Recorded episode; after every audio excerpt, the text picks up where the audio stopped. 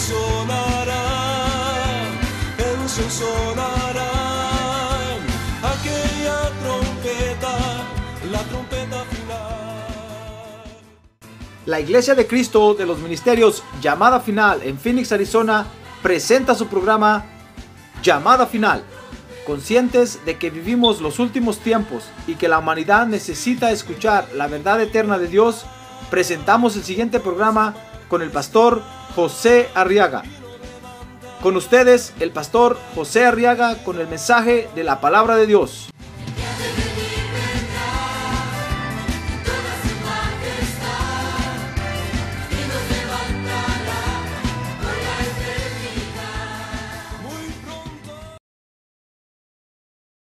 Nehemías capítulo 6, dice el verso 1,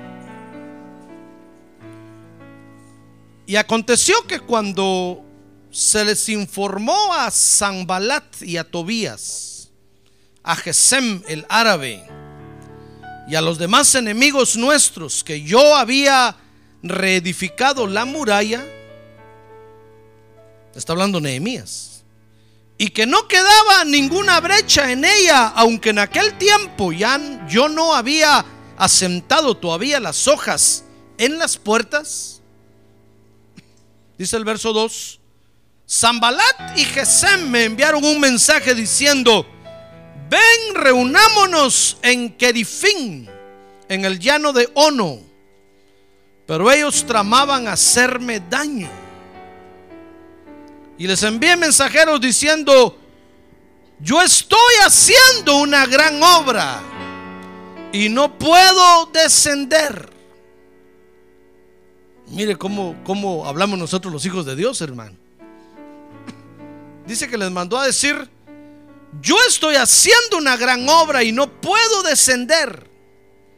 ¿Por qué ha de detenerse la obra mientras la dejo y desciendo a vosotros? Y cuatro veces me enviaron mensajes en la misma forma y yo les respondí de la misma manera. Amén. Esta respuesta de Nehemías del verso número 3, cuando les mandó a decir a estos, yo estoy haciendo una gran obra y no puedo descender. Fíjese que esta respuesta nos enseña que nosotros los hijos de Dios vivimos felices haciendo la obra de Dios, hermano. Amén, ¿se da cuenta? Vivimos contentos haciendo la obra de Dios. Y también vivimos conscientes, fíjese, de que hay enemigos que nos quieren entretener para que dejemos de hacer la obra de Dios. Lo duro o lo difícil del asunto es que nosotros no sabemos quién es el enemigo. A ver, mira que tiene un lado así sospechosamente. Pregúntele ahora, peor si usted me va a detener, hermano. Sí, porque estos vivían ahí con, fíjese que estos vivían ahí con, con, con el pueblo de Dios. Parecían del pueblo de Dios. Y miren las intenciones que tenían, hermano tenían las intenciones de detener el avance de la obra de Dios. Pero lo bueno es que nosotros vivimos felices haciendo la obra de Dios. La obra que Dios ha comenzado en usted, en su corazón, en su alma, es lo mejor que puede haber en la tierra. Es lo más grande, es la obra más grande que puede haber hoy en toda la tierra. Démosle un buen aplauso al Señor.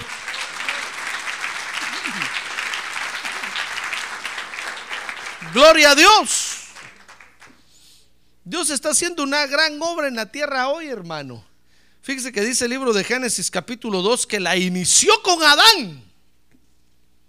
Dice Génesis 6 que la continuó con Noé. Y dice Génesis 12 que la siguió con Abraham. Y entonces ah, escribe el apóstol Pablo en Hebreos capítulo 1 Dios habiendo hablado en otros tiempos y de muchas maneras, hoy La gran obra que está haciendo Dios en la tierra la está haciendo únicamente a través de su Hijo Jesucristo. Gloria a Dios. Gloria a Dios.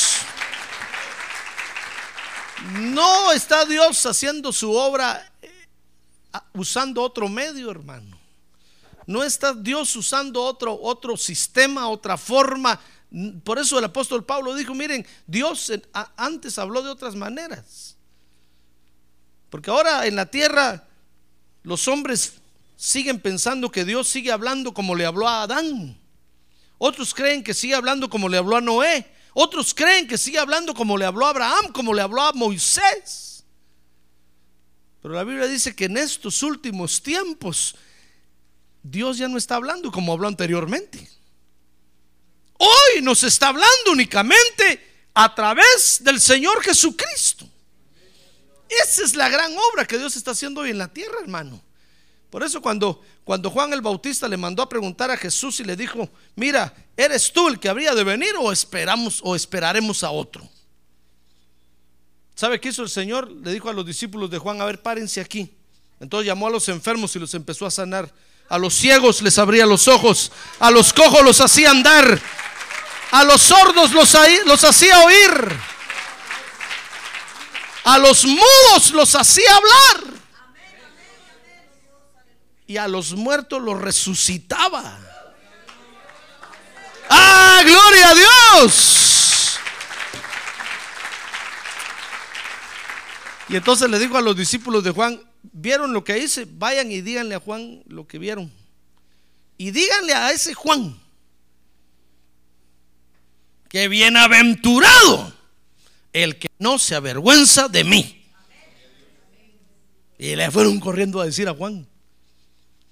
Por eso Juan perdió la cabeza al final, hermano. Porque le estaba costando comprender y entender que Dios en este último tiempo su gran obra la está haciendo a través del Señor Jesucristo. Tal vez Juan empezó a pensar, no, pero si este es mi primo, si yo jugué canicas con él, jugué perinola con él, mire, jugué capirucho, valero. no sé cómo le dice usted en otro lado. Ayer estuvimos jugando capirucho aquí, qué alegre estuvo, hermano. Juan empezó a pensar, no, pero si este es mi familiar, ¿será que cómo es posible? Mire, hoy mucha gente dice, no, pero, pero qué casualidad que Jesús es judío. No, ¿por qué no fue mexicano? Si una vez me dijo a mí una persona, ¿por qué tanto hablan ustedes de Israel y Israel? ¿Qué tenemos que ver nosotros con Israel? Me dijo, yo soy mexicana. ¿Y qué me importa a mí?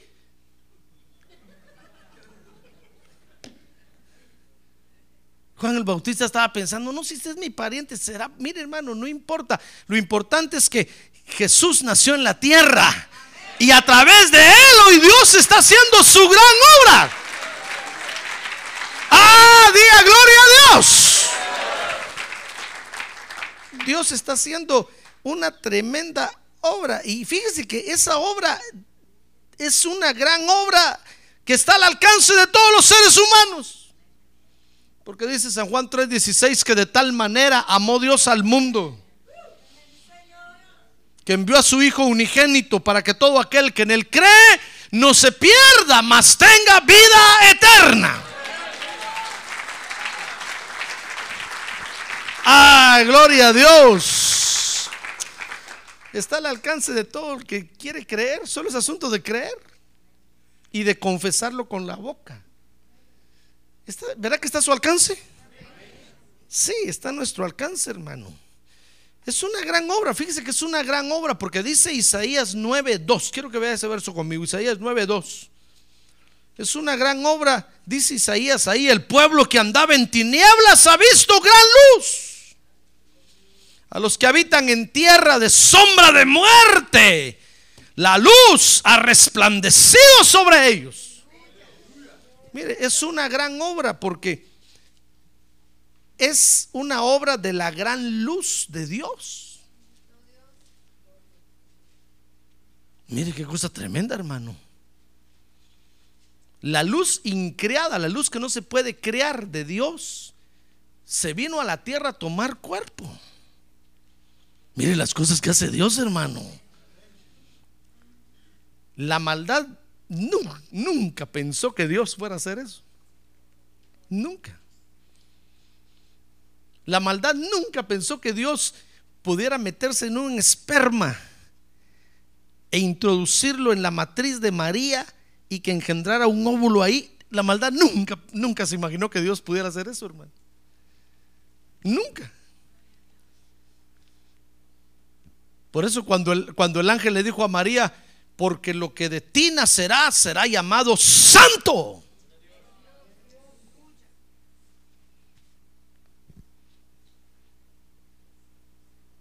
Cuando el ángel le dijo eso a María, María se asustó, hermano. Dice la Biblia que dijo, ¿qué, qué clase de anuncio es ese? Tan tremendo. Porque Dios venía a la tierra a nacer con un cuerpo humano. La maldad nunca se imaginó que Dios fuera a hacer eso. Nunca. Y entonces el ángel le dijo a María, lo que van a hacer de ti va a ser llamado santo, hijo del Altísimo. Y entonces le dijo, porque nada imposible para Dios. hermano, mire las cosas que hace Dios. Dios es capaz de hacer cosas que nosotros ni nos imaginamos, hermano. Mire, y lo que Dios hizo en la tierra, al nacer en la tierra, no es todo lo que Dios tiene. Dice la Biblia que Dios tiene muchas cosas más para nosotros. Cosas que ojo no vio, ni oído yo, ni han subido al corazón. Son las cosas que Dios tiene preparadas para nosotros. ¿Qué le parece que ni los ángeles, angelitos blancos o angelitos negros, saben los misterios tremendos que Dios aún tiene, hermano. Mire, es una gran obra porque es, es de, la, de la gran luz de Dios.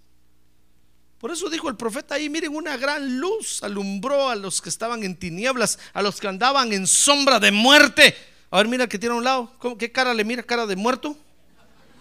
Dígale, la luz está aquí para alumbrarlo, hermano. Cobre vida hoy, cobre vida. Bueno, si lo mira un poco pálido es por el frío, porque no hay sol, entonces uno se pone algo paliducho, uno se pone cara pálida. Es una obra de la luz de Dios. Pero también dice Isaías 9, 6 y 7, hermano. Mire, mire qué obra tan tremenda está haciendo Dios. Dice Isaías 9, 6 y 7, porque un niño nos ha nacido, un hijo nos ha sido dado y la soberanía reposará sobre sus hombros. Mire, es una obra de la soberanía de Dios. Y dice, y se llamará su nombre admirable, consejero, Dios poderoso, Padre eterno, príncipe de paz.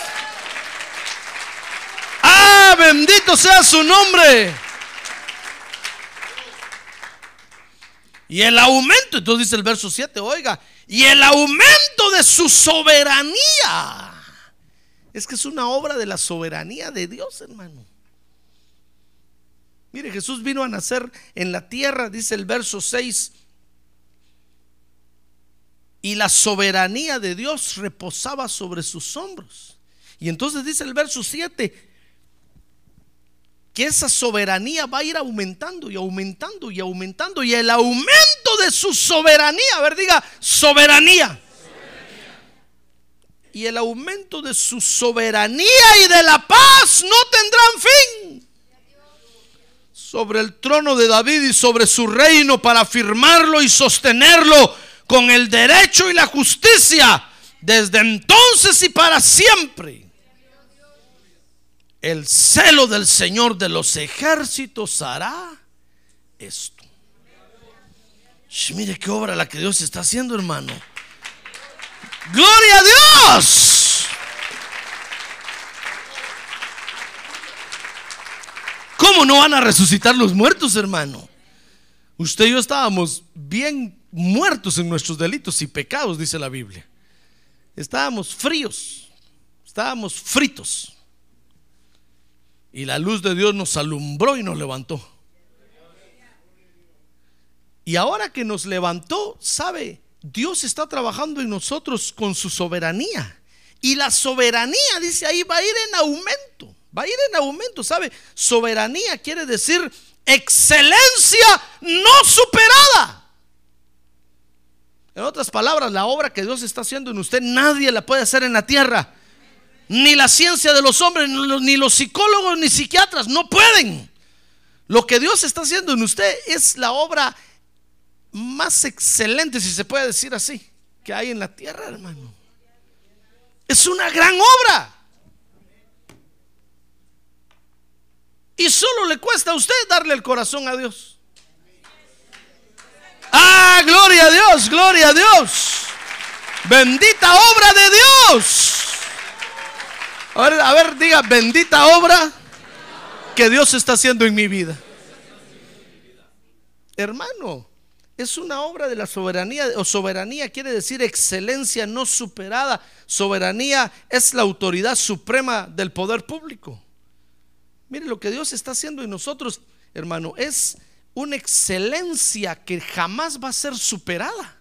¿Y sabe por qué no va a ser superada? Porque dice ahí Isaías que va a ir en aumento y va a ir en aumento y va a ir en aumento. Y Dios va a ir perfeccionando su en usted y va a ir perfeccionando y perfeccionando y perfeccionando hasta que el día sea perfecto. Por eso dice la Biblia que la senda de los justos es como la luz de la aurora que va en aumento, en aumento, en aumento, en aumento, en aumento, en aumento, hasta que el día es perfecto. Démosle un buen aplauso al Señor. Gloria a Dios. A ver, diga, gloria a Dios. Mire qué gran obra está haciendo el Señor nosotros, hermanos. Si es la excelencia de su obra. Dios no lo hizo antes. Con Adán no lo hizo. Ni con Eva para que no se sientan mal las, hermanas. No lo hizo con Noé ni con Moisés. No lo hizo con, con Abraham.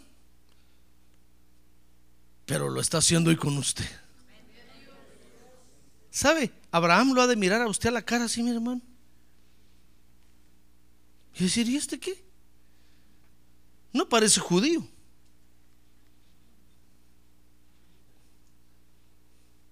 Parece latino. y Dios está haciendo esa perfecta obra con usted, hermano. ¿Se da cuenta qué gran obra está haciendo? ¿Con qué razón Nehemías les mandó a decir a estos, miren, yo estoy haciendo una gran obra y no tengo tiempo para, para ir con ustedes? No tengo tiempo. ¿Sabe cómo le dijo Nehemías? Dijo, y no puedo descender allá abajo donde usted está. Ustedes están entre un hoyo. No tengo tiempo para bajar a ese hoyo. Yo estoy haciendo una gran obra. ¿A qué horas bajo allá donde ustedes están? No tengo escalera. Querían parar a Nehemías de hacer la obra, hermanos, las de hacer la obra de Dios. Mire, por eso nosotros, los hijos de Dios, vivimos felices haciendo la obra de Dios. No nos pueden decir hay culto porque ahí vamos, hermano, a adorar a Dios. Dicen, ¿estos no se cansan de culto? No, porque estamos felices haciendo la obra de Dios. ¡Ah, gloria a Dios! ¡Gloria a Dios! A ver, diga, diga conmigo, yo vivo feliz haciendo la obra de Dios. Ya no nos queda tiempo para otra cosa, hermano. Ya ni para la familia nos queda tiempo.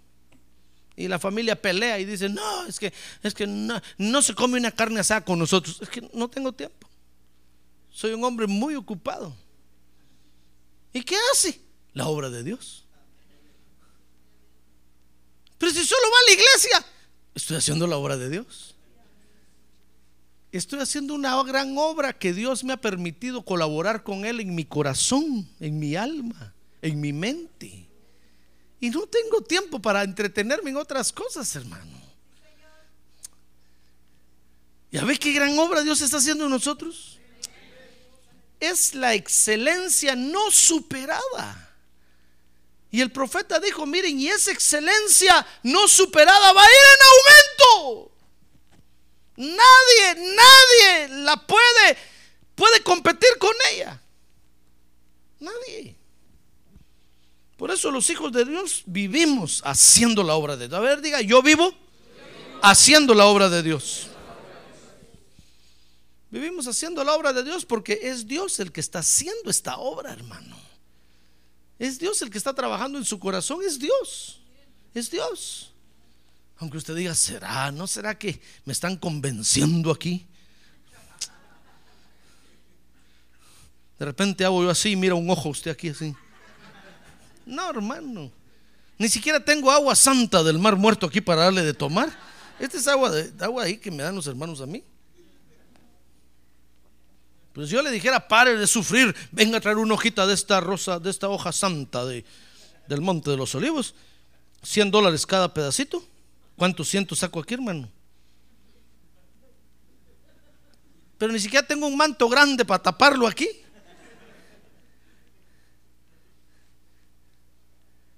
Es Dios el que está haciendo esa obra. Ah, gloria a Dios, hermano. A ver, diga, gloria a Dios. Hermano, ahora, ahora usted y yo queremos oír la palabra de Dios. Hermano, cuando nosotros queríamos oír la palabra de Dios? Nunca. Nos aburría. Y ahora queremos oír la palabra de Dios.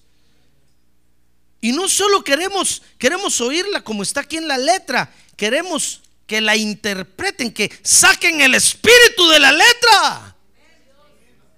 En otras palabras, queremos la papa ya pelada, hermano. queremos que nos den el espíritu de la letra, porque es eso lo que realmente nos alimenta. Mire, nosotros vivimos felices haciendo. A ver, diga otra vez, yo vivo feliz. A ver, diga, este año que comienza en este primer año del mes, el mejor mes del año, yo comenzaré haciendo la obra de Dios. Amén. Muy bien. Vivimos haciendo la obra de Dios porque Dios está haciendo esta obra en nosotros. Y no solo porque la está haciendo, sino que porque la está desarrollando en nosotros, hermano. Es que esto es, este es el, esto es la forma de trabajar de Dios en forma extrema, hermano. Imagínese que, que, usted fuera con su niño de kinder a la clase de kinder, a recibir clases con él, y que lo ayudara a hacer la tarea.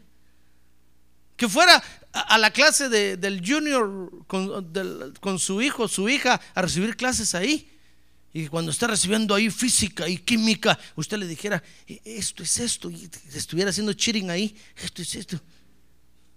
Y que nadie lo mirara a usted. Y usted sacaba puras AES. Y el teacher, wow, este no se mira tan, no, no tiene cara de listo. Y que usted lo estuviera ayudando ahí con los libros y todos los días en la escuela estudiando con sus hijos.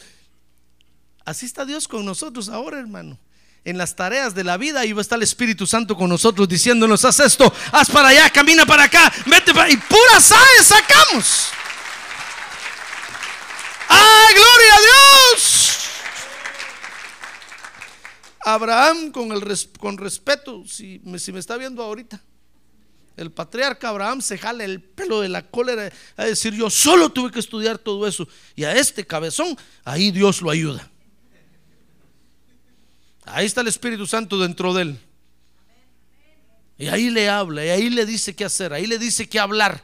Miren, si el Señor Jesús dijo, miren, cuando vayan y, los acusen, no tengan pena de que vayan a hablar, no, no se preocupen. El, el Espíritu Santo en ese momento les va a decir qué hablar. Y si no les dice nada, no hablen.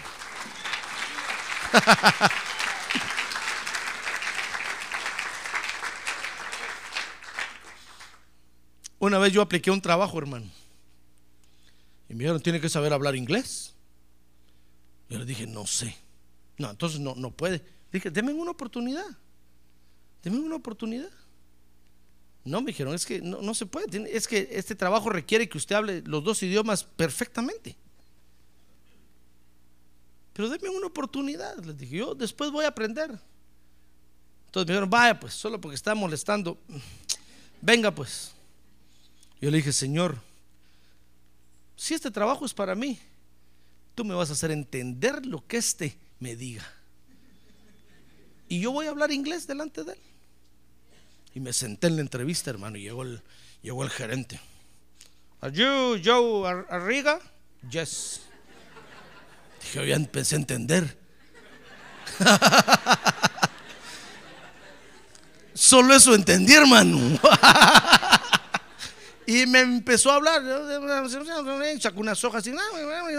Y yo solo lo miraba. Y él me miraba así raro, saber qué ojos hacía yo, hermano. Y me hablaba y me hablaba y yo me sacó un libro, me sacó unas hojas y me decía. Y yo "Mm, dije, Señor, ya no entiendo, ya no entiendo. Eso quiere decir que esto no es para mí. Entonces empecé a hablar yo con Dios mejor. Empecé, Señor, gracias. Te doy gracias porque me diste esta oportunidad. Gracias. No entendí, entonces quiere decir que no es para mí. Y por último, eh, se me quedó viendo así. Me dijo en español, no entendió nada de lo que le hablé. No, le dije yo, I'm sorry, no, no entendí. Oh, qué lástima, me dijo, es que este trabajo requiere que usted sepa inglés. Gracias, le dije, gracias por la oportunidad que me dio, pero hoy me di cuenta que este trabajo no es para mí. Muchas gracias, nos vemos. Salí contento. Gracias, Padre Santo. Porque una señal te puse y no entendí. Quiere decir que no es para mí. Que se lo den a otro. Ya ve, es que Dios puede hacer maravillas tremendas, hermano. Esta es una obra que Dios está haciendo en usted. Y aunque los demás no entiendan y no entendamos, Dios, dice la Biblia, la comenzó y la va a terminar en nosotros. Fiel es Dios, dice la Biblia, el que comenzó la obra para terminarla en nosotros. Dios la está haciendo. Quiero que vea conmigo aquí Nehemías. Dice Nehemías 1.3. Que, que Nehemías comenzó, dice, enterándose, fíjese, de la necesidad que había en el pueblo de Dios. Dice, y me dijeron el remanente, los que sobrevivieron a la cautividad ahí en la provincia, están en gran aflicción y oprobio. Y la muralla de Jerusalén está derribada y sus puertas quemadas a fuego. Cuando Nehemías se enteró, fíjese, de la necesidad, entonces dice el verso 4 que Nehemías comenzó a orar a Dios, pidiendo el favor de Dios para esa obra. Dice 1.4, y cuando oí estas palabras, me senté y oré. E hice duelo algunos días y estuve ayunando y orando delante del Dios del cielo. Y entonces dice el capítulo 2, verso 4, fíjese, que Nehemías comenzó a ver algunas reacciones sobrenaturales. Por ejemplo, dice el verso 4 que miró que, que el rey lo llamó, se lo voy a leer literalmente aquí. Dice 2.4, el rey me dijo, ¿qué es lo que pides? Y entonces oré al Dios del cielo, porque ¿qué se iba a imaginar Nehemías que el rey iba a estar interesado, hermano, en, en- en ayudarlo para hacer la obra de Dios? Y, y Nehemías le dijo, Señor, si, si de veras tú quieres que yo haga esta obra, tócale el corazón al rey y que me dé permiso para ir a hacerla. Y entonces se acercó, se acercó un día a Nehemías y el rey lo miró y le dijo, Nehemías, ¿por qué estás triste? Le dijo, no, no estoy triste. ¿Cómo que no? Si se te ve en la cara. Dice que uno de, las, de los trabajos de Nehemías era estar siempre contento delante del rey. Y ese día llegó todo orejudo. Orejudo, ¿ah? Ojerudo, quise decir, perdón. Orejudo son las orejas, ¿verdad? Llegó todo ojerudo, con las ojeras aquí, mire, que no durmió en la noche. Y todo triste. Y el rey lo miró y le dijo, Nehemías, ¿te lavaste la cara? ¿Te quitaste las lagañas? ¿Los cheles? O como usted le diga. La gaña le dice, va. Va que no dije arañas, hermano. Y entonces el rey Nehemías le dijo, es que estoy triste porque hay una necesidad ahí en la obra de Dios y yo quiero hacer la obra de Dios. Entonces el rey le dijo, ¿qué es lo que pides? Cuando Nehemías oyó eso, hermano, Nehemías dijo, no, este, este, este tiene que ser Dios trabajando.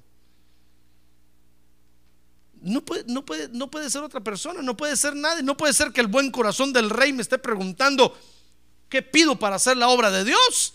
Miren, Nehemías empezó a ver señales sobrenaturales.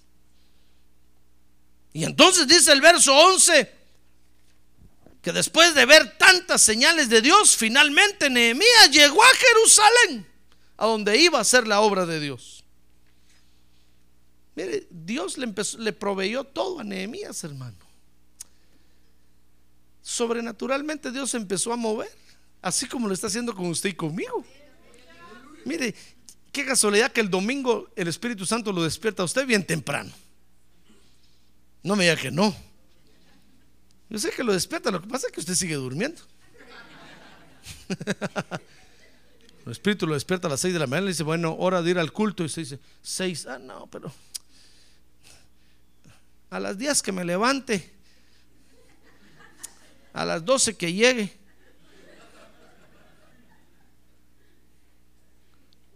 Pero el Espíritu Santo lo despierta a usted, hermano. Si usted ya viene tarde, ya, es asunto suyo. Pero al final termina llegando. ¿Sí o no? Ahorita que tiene un lado, vaya que llegó, hermano. vaya que llegó. Más vale tarde que nunca, dicen los araganes. Dicen los araganes. y ahí llegan siempre tarde. Los latinos hicieron, ese, dicho. Mire, Dios se mueve sobrenaturalmente en nosotros. Si no, no estuviéramos aquí en la iglesia, hermano. Si no, ni vendríamos. Pero Dios sobrenaturalmente a las 7 de la mañana, a las 8, a las 9 nos congelan las colchas de la cama. Y usted dice, qué frío. No, mejor me voy a levantar, yo no aguanto el frío. Dios sobrenaturalmente se mueve para hacer, su obra en nosotros.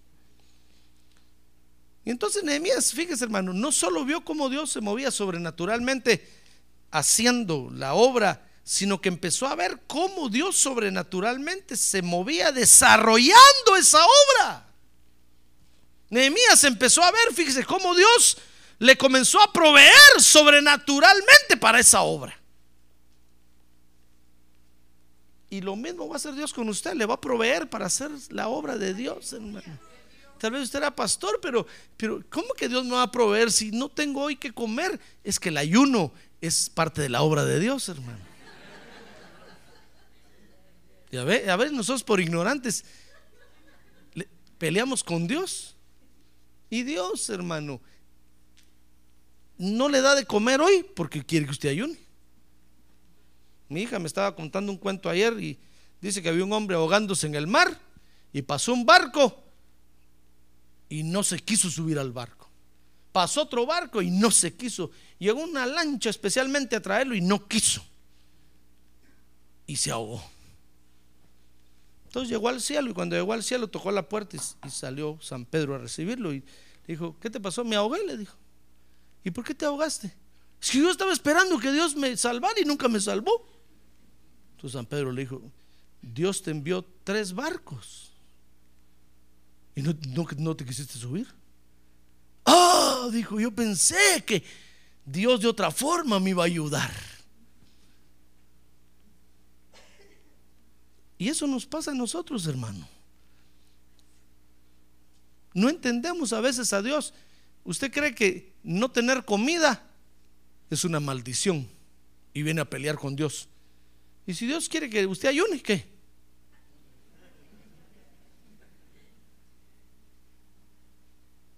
Entonces, si no, pastores, ¿cómo voy a matar de hambre a mis hijitos? ¿Y si Dios quiere que toda la familia ayune? ¿No se ha puesto a pensar en eso? es mejor dedicarle el ayuno a Dios que ir a pedirle ayuda al gobierno, hermano. Mejor decirle, Señor, bueno, vamos a ayunar para ti. Porque eso es parte de tu obra. Pero Dios sobrenaturalmente nos provee para hacer su obra en nosotros. ¿Ya ve? Lo que pasa es que a veces nos tiene que agarrar un poco a la fuerza. Pero Dios hace su bendita obra en nosotros. Miren, Nehemías Dios, cómo sobrenaturalmente Dios le comenzó a proveer para hacer la obra. Dice Nehemías, Dios 7, que le dieron permiso para pasar la migra. Sí, mire ahí, dice 2.7. Y dije al rey, si le agrada al rey, que se me den cartas para los gobernadores de las provincias más allá del río. ¿Ya ve? Para que me dejen pasar. Ahí dice o no. Por eso viene vestido de migra yo hoy para que para que usted no le dé miedo. Mire, Nehemías 2.3 dice que le dieron permiso para pasar a Judá. Dice Nehemías 2.8 que le dieron el material para hacer la obra de Dios, hermano. Mire cómo es Dios de bueno. Lo que tiene usted que hacer por un ratito hoy es pensar como Dios piensa, hermano. Usted tiene que decirle, Dios, ¿por qué me diste ese carro? ¿No será que es para que vaya a la iglesia? Sure, para eso es. Entonces, pero si todo el mundo tiene carros, pues sí, pero a usted Dios se lo dio para que venga a la iglesia, hermano. No para que el día del culto se vaya a otro lado. Mire, 2.8, le dieron el material, dice, y una carta para Asaf, guarda del bosque del rey, a fin de que me dé madera para hacer las vigas de las puertas de la fortaleza que está junto al templo, para la muralla de la ciudad y para la casa a la cual iré. Y el rey me lo concedió porque la mano bondadosa de mi Dios estaba sobre mí. Mire, sobrenaturalmente. Dice Nehemías 2.17 que Dios hizo la parte más difícil, hermano. ¿Y sabe cuál es la parte más difícil? Poner buena voluntad en los que iban a ayudar a Nehemías a hacer la obra. Porque eso es lo más difícil, hermano. Que usted y yo pongamos nuestra buena voluntad para hacer la obra de Dios. Eso sí, es lo más duro que hay. Pero sabe, eso lo hizo Dios. Dice Nehemías 2.17. Entonces les dije, vosotros veis la mala situación en que estamos, que Jerusalén está desolada y sus puertas quemadas a fuego. Venid, reedifiquemos la muralla de Jerusalén para que ya no seamos un oprobio. Y les conté cómo la mano de mi Dios había sido bondadosa conmigo y también las palabras que el rey me había dicho. Y entonces dijeron, levantémonos y edifiquemos y esforzaron sus manos en la buena obra. Mire, Nehemías, yo imagino a Nehemías se quedaba asustado de ver cómo Dios le proveía para que se desarrollara la obra de Dios. Porque Dios lo sabe que Dios lo salvó a usted, ¿verdad? Sí, pero ahora Dios le va a proveer para que usted se desarrolle como creyente, hermano. Le va a dar una iglesia donde asistir. Le va a dar un pastorazazo que lo pastoree. Sí, usted no lo crea. ¿Ya ve? ¿Ya ve cómo es? Mire, Dios le va a proveer sobrenaturalmente, hermano. ¿Usted cree que esto no le cuesta a Dios? Claro que le cuesta. ¿A cuántas ovejas ha trasquilado Dios para que nos dé esto, hermano? Todavía se quejan ahí, dicen, ay, pastores, que la trasquilada que me dio la otra vez, me, todavía estoy pelón. Claro que a Dios le cuesta. Pero sobrenaturalmente Dios lo hace. Sobrenaturalmente Dios provee para que se desarrolle la obra.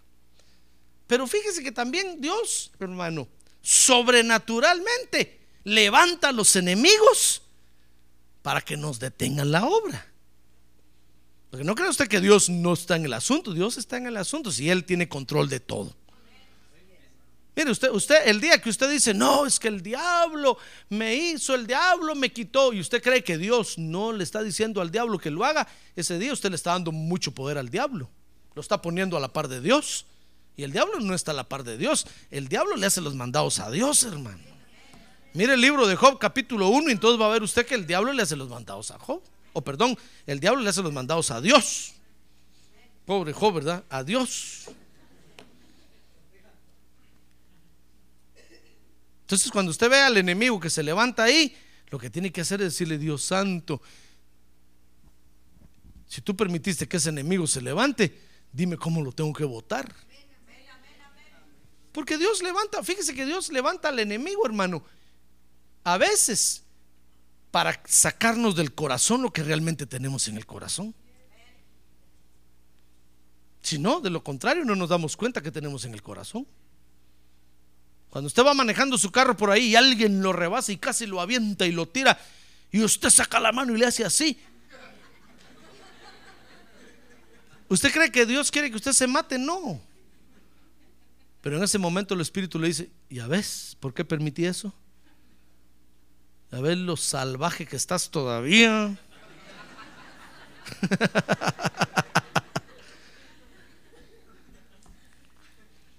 Por eso no nos confundamos, hermano. ¿Usted cree que viene a la iglesia para no tener problemas en su casa?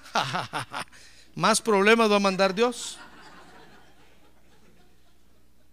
Porque Dios levanta a los enemigos para que nosotros miremos qué tenemos en el corazón, hermano.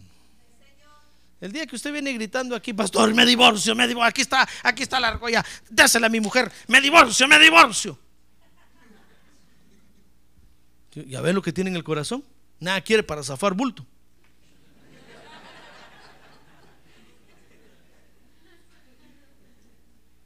Arrepiéntase de eso. Entonces cuando nosotros nos arrepentimos por mi culpa, por mi culpa, por mi grandísima culpa, hasta con ritmo así.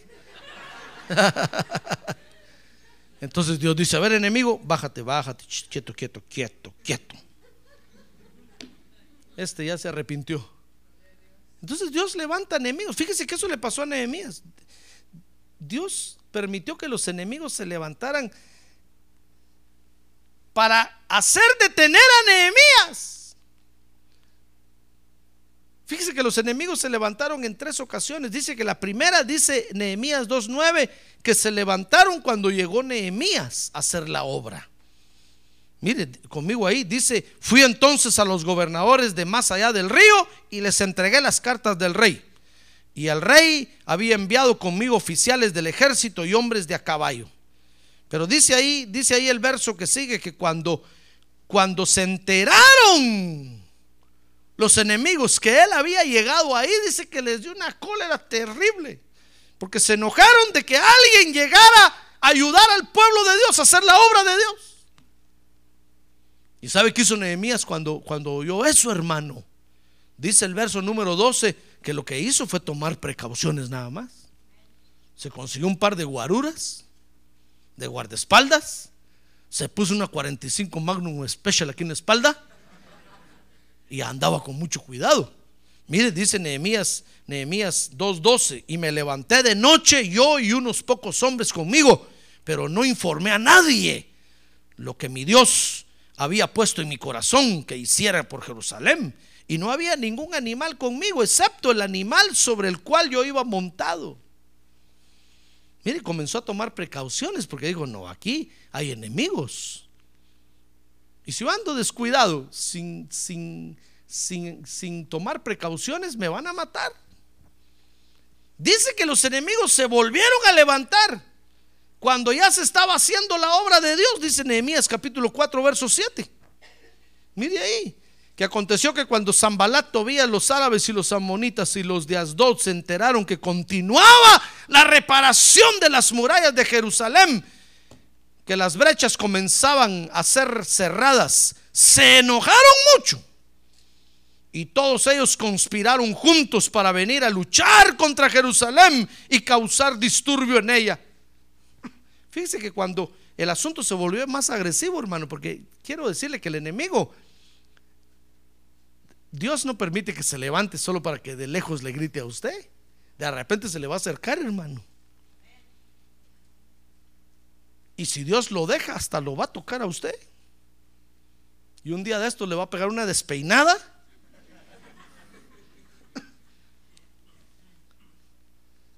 Cuando, cuando, el, cuando el pueblo de Dios vio que el enemigo ya estaba cerca y que estaban amenazantes con palos y espadas y se iban sobre ellos, ¿sabe? Entonces dice el capítulo 5 de Nehemías que la gente se empezó a quejar. Ajá, y dijo Dios, ¿ya ven por qué dejé que los enemigos se levantaran? Dice que dice que había un grupo, a ver capítulo 5 ahí, hermana.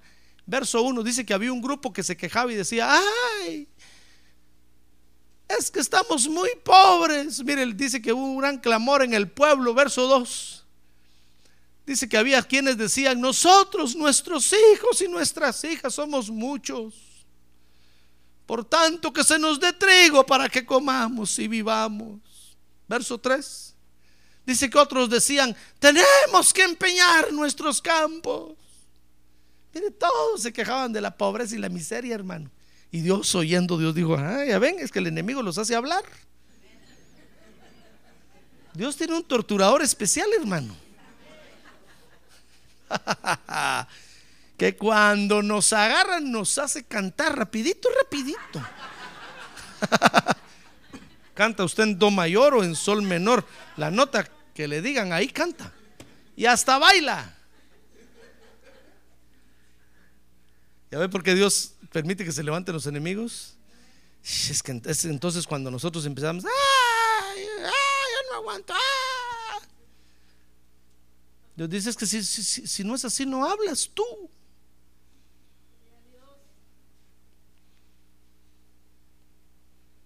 Como cuando usted me trae a su- a sus hijos aquí a, aquí a consejería a mí.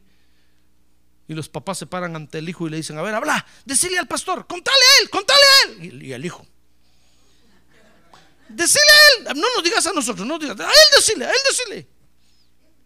Y no se van de ahí, porque quieren oír. Entonces digo, no, déjenlo, déjenlo, no, si no quiere hablar, déjenlo. Y a Dios lo va a hacer hablar más adelante. Ja, porque cuando Dios ve que nosotros no hablamos, hermano, llama al látigo, látigo, come on here.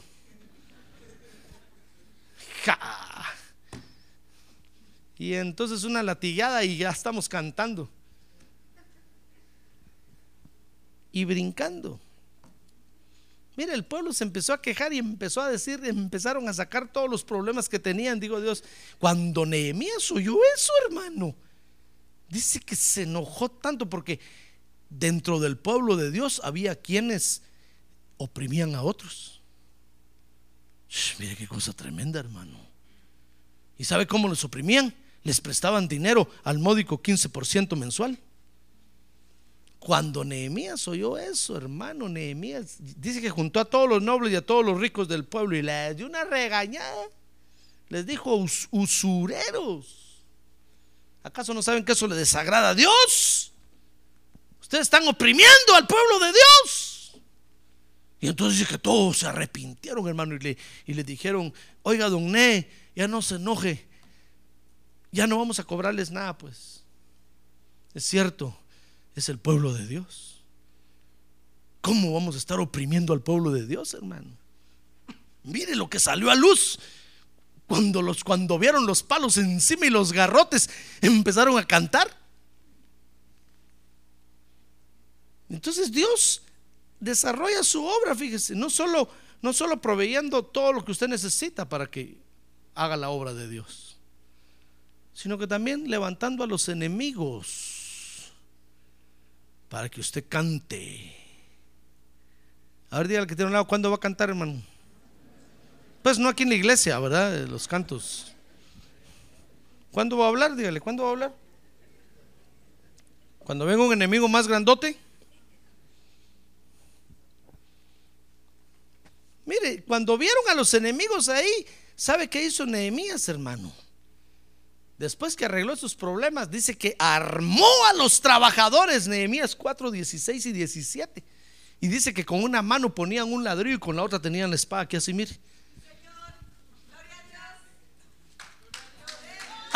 gloria a Dios. Con una trabajaban y con otra se defendían.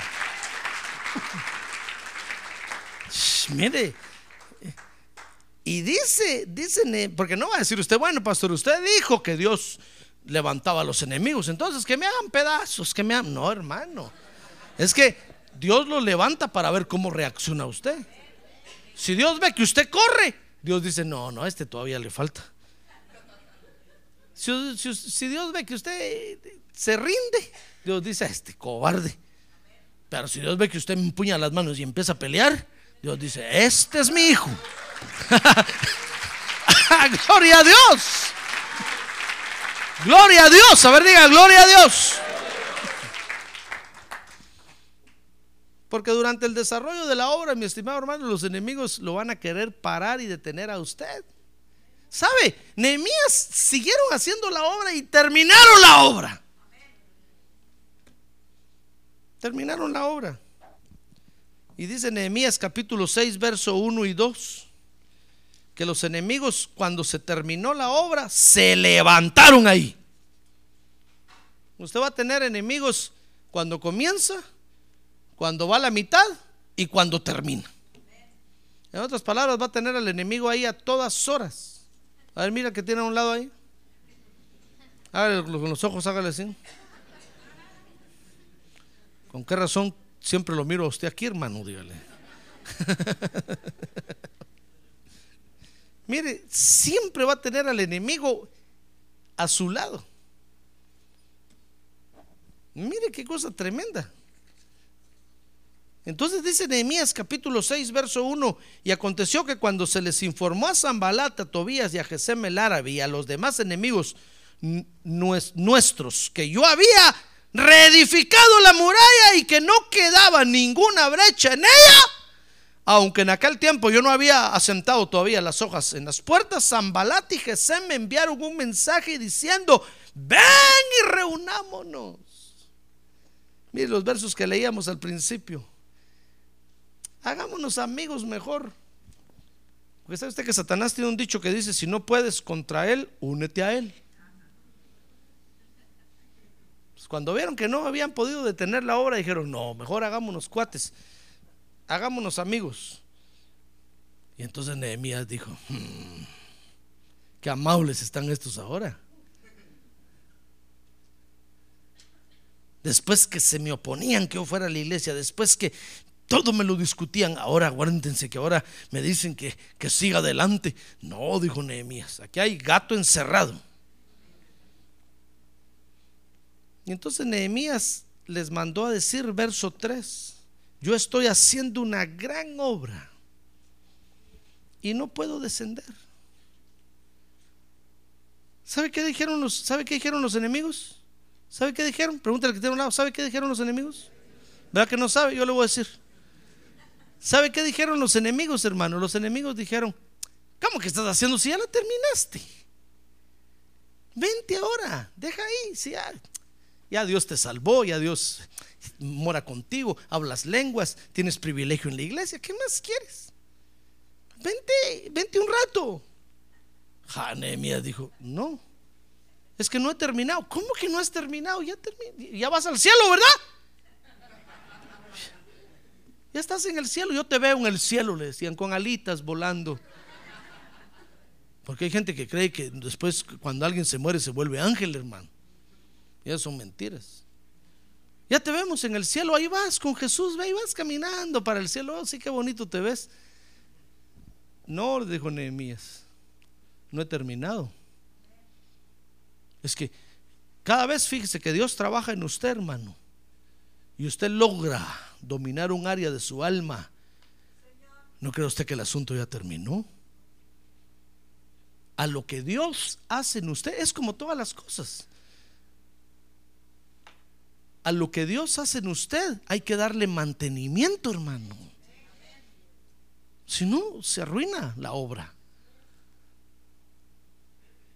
Me recuerdo que un, día por allá se cayeron los puentes de una, de, una, de una ciudad.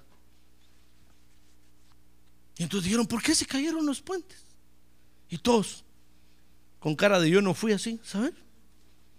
¿Les pusieron dinamita? No, había pasado una tormenta y botó los puentes.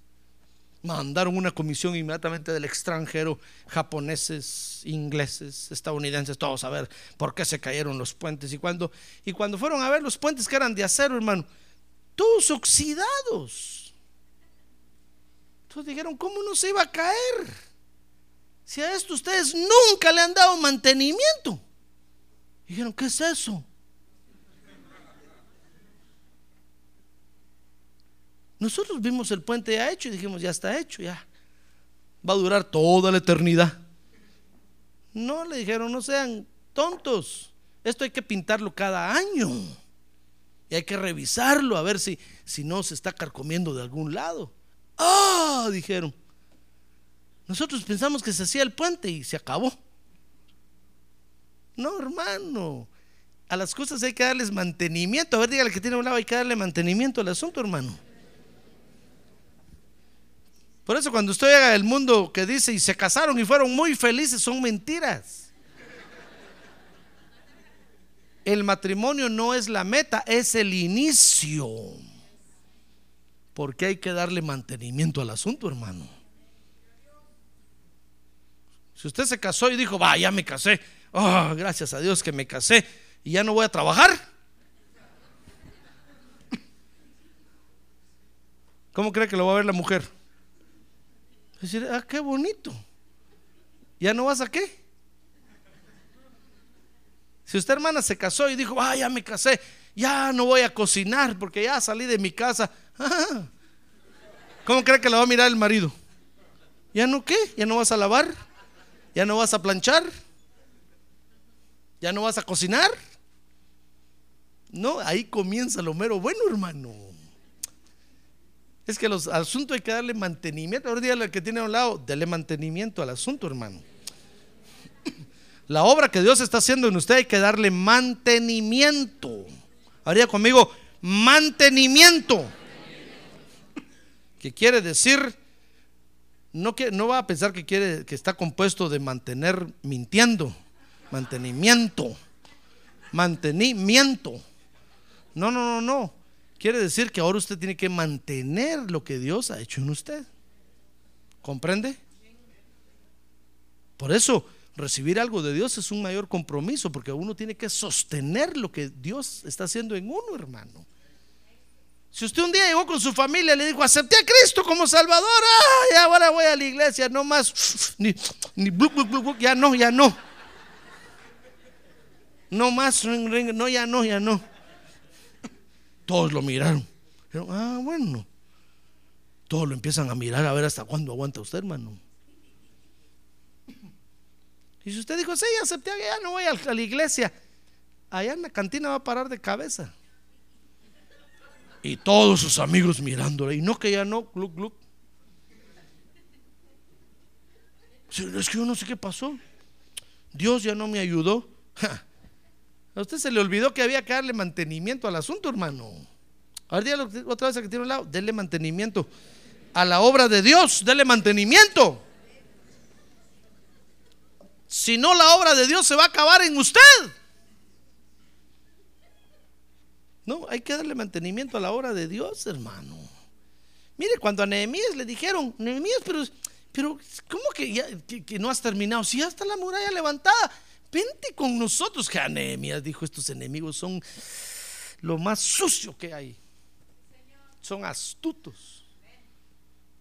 Pero lo que no saben es que Dios me ha dado inteligencia, digo Nehemías. Que Dios antes de venir me dijo todo el plan.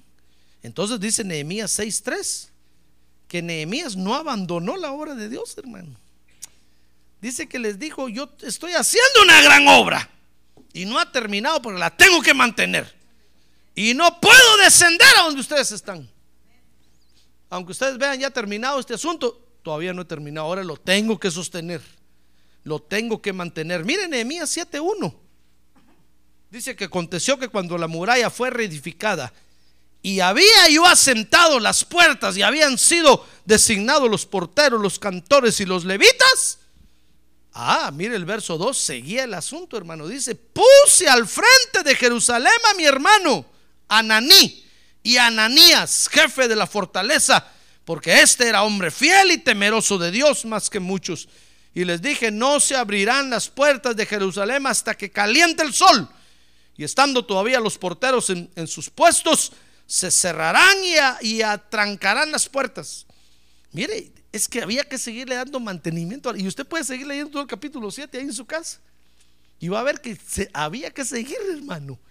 Y, y Nehemías no abandonó la obra de Dios. Así es que si Dios lo sanó a usted, no crea que se puede ir a su casa.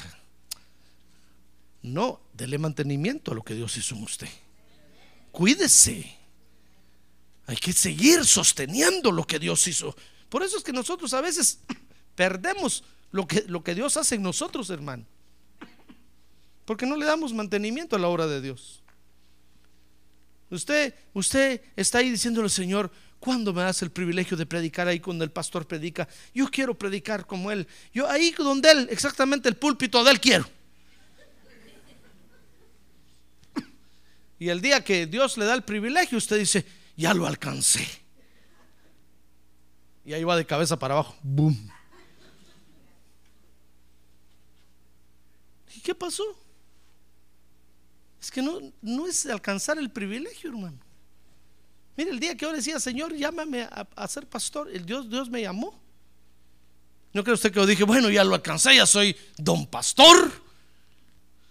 ¿Dónde están todas las ovejas? Dios me dijo, aquí están todas las ovejas. Oh, gracias Dios. No crea que ahí se acabó el asunto. No, ahora tengo que darle mantenimiento al asunto, hermano, hasta cuando el Señor regrese. No es que se casaron y fueron felices, no, hermano. Cuando usted aceptó a Jesús como Salvador, apenas dice la Biblia que apenas estaba entrando en la puerta. Y usted cree que estar en el dormitorio. Para llegar al dormitorio tiene que pasar todo el corredor, pasar por la sala principal, después llegar al comedor, a la cocina. Y el dormitorio es lo último que está hasta allá escondido.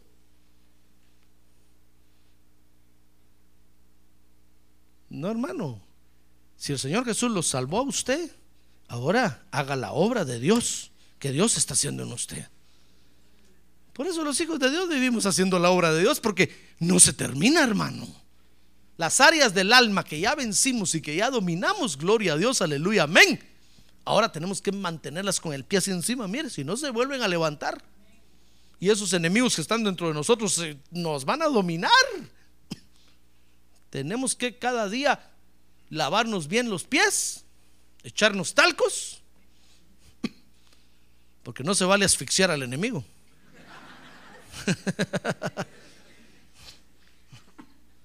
Estoy hablando figuradamente. Tiene que lavarse los pies con agua de la palabra de Dios, bien limpios. Ponerse las sandalias del Evangelio y entonces buscarle la cabeza otra vez al enemigo y ¡blum! volverlo a aplastar.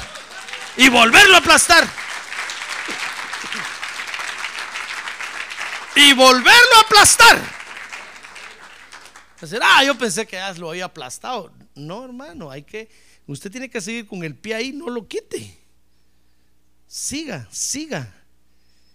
Y entonces la soberanía de Dios va a ir creciendo en usted. Va a ir creciendo en usted. La excelencia de Dios va a ir creciendo en usted. Y va a ir creciendo en usted. Y cuando usted mira al enemigo enfrente, uh, ya ni cosquillas le hace, hermano. Usted mira una botella de tequila, mira una botella de Don Cuervo, mira una botella de gato negro.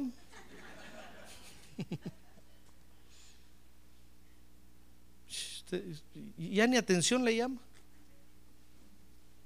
Mira una caja de cigarros. Ya ni se acuerda que usted fumaba eso.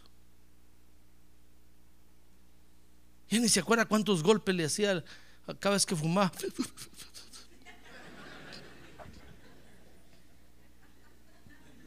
Dice, no, hace rato tengo a ese enemigo aplastado y no se va a levantar. Por eso vivimos felices haciendo la obra de Dios. Y cuando el enemigo lo llame, yo le dice, no, si no he terminado, apenas estoy comenzando. Pero si ya tienes 30 años de estar ahí, apenas estoy en pañales. Dile usted, no, no, no, no, no es que ya me lo sé, no. Apenas estoy comenzando. Y tengo que seguir adelante. Amén. Cierre sus ojos, hermano. Cierre sus ojos, por favor. Que no lo atemorice el enemigo. Sea quien sea el enemigo. Sea quien sea. Que no lo atemorice, hermano. Que no lo saque de onda. Que no lo saque, que no lo desconcentre en lo que usted está haciendo. Porque usted está haciendo la obra de Dios. Y no ha terminado. Si el enemigo le dice, no, si ya tienes a tu mujer, ya tienes a tus hijos y todos están en la iglesia, ya, ya estuvo, ya. No, no, no, hermano. Ese es el comienzo.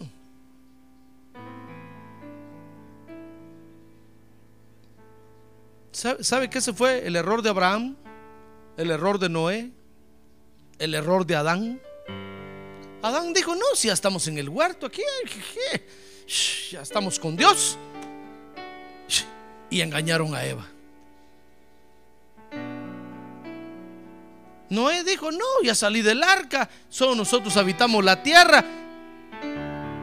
Y Canaán lo engañó. Abraham dijo, no, si ya tengo a mi mujer, Dios es mi, mi amigazo, ya, ya lo alcancé todo. Y Sara lo engañó. Es que, es que la obra hay que mantenerla, hermano. Usted ya tiene a Cristo en el corazón, qué bueno. Ya, qué bueno, qué bueno todo lo que ha alcanzado, hermano, qué bueno, pero el asunto no ha terminado ahí, mi estimado hermano. Apenas está comenzando. Por eso dijo el apóstol Pablo, quien piensa estar firme, mire que no caiga. La obra de Dios hay que seguirla, hermano.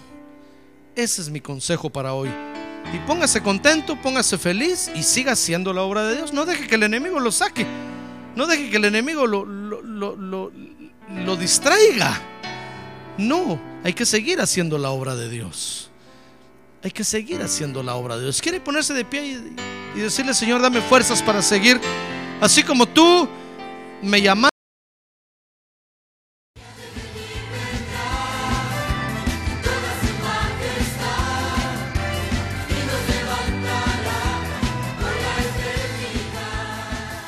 La Iglesia de Cristo de los Ministerios, llamada final en Phoenix, Arizona, cumpliendo con la comisión de Joel 2.1, presentó su programa, Llamada Final.